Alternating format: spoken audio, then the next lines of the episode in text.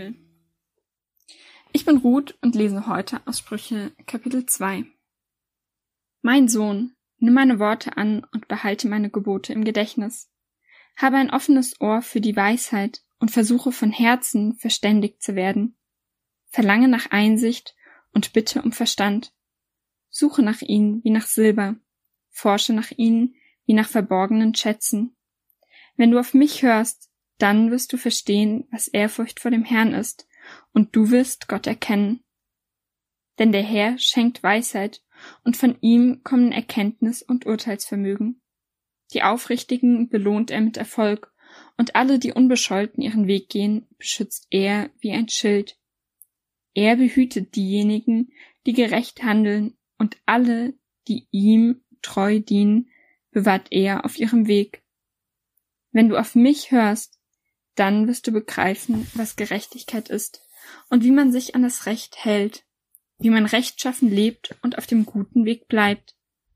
Dann wird dein Herz mit Weisheit erfüllt und Erkenntnis wird deiner Seele wohltun.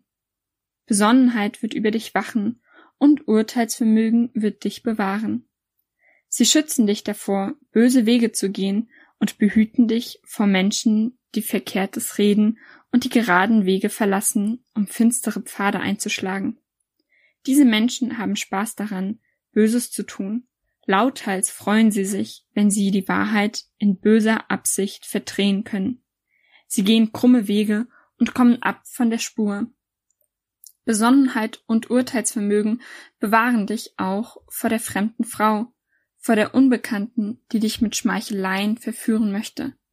Sie verlässt den Mann, von, der von Jugend an ihr Freund war. Und den Bund mit ihrem Gott hat sie vergessen.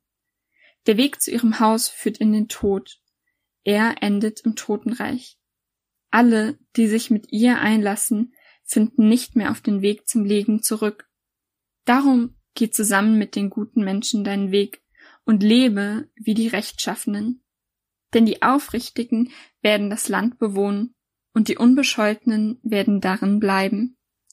Doch die Gott verachten, werden aus dem Land geschafft, und die treulosen Menschen werden aus ihm herausgerissen.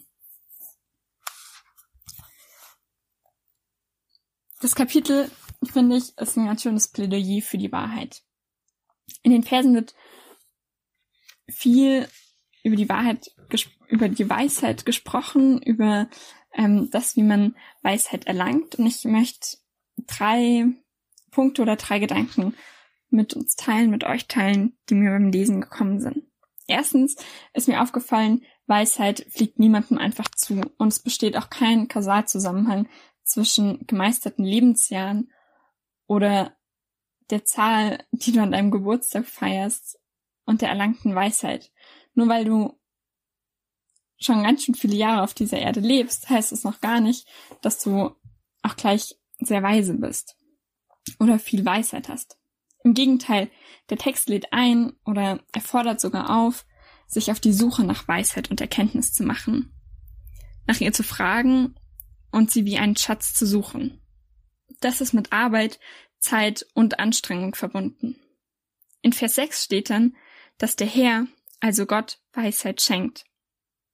Das gibt den Hinweis, wo wir nach Weisheit suchen sollen, nämlich bei Gott, indem wir sein Wort lesen und ihm zuhören zum Beispiel. Zweitens habe ich mich gefragt, warum so viel über die Weisheit geschrieben wird in dem Kapitel. Was ist erstrebenswert daran?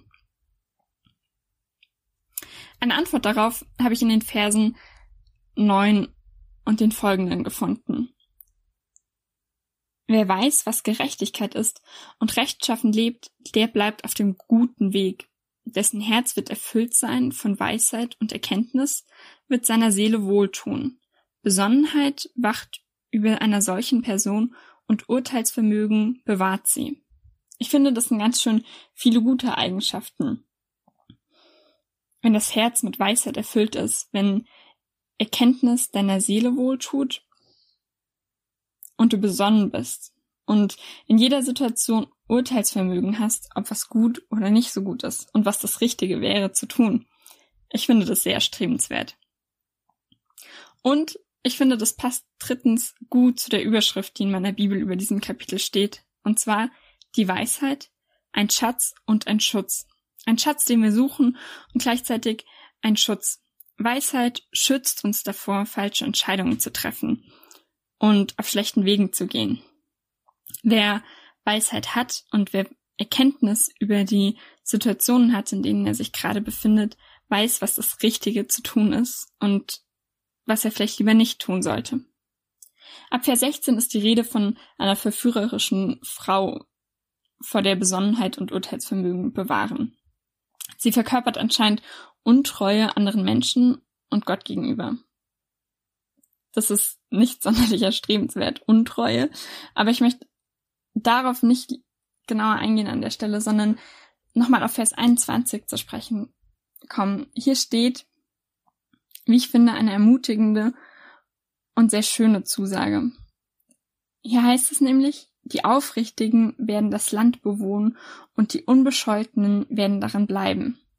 Wenn ich mir vorstelle, in einem Land zu leben, in dem nur aufrichtige Menschen leben und Menschen, die unbescholten leben, also immer das Richtige tun und gut miteinander umgehen, dann ist das ein Land, in dem ich auch leben möchte.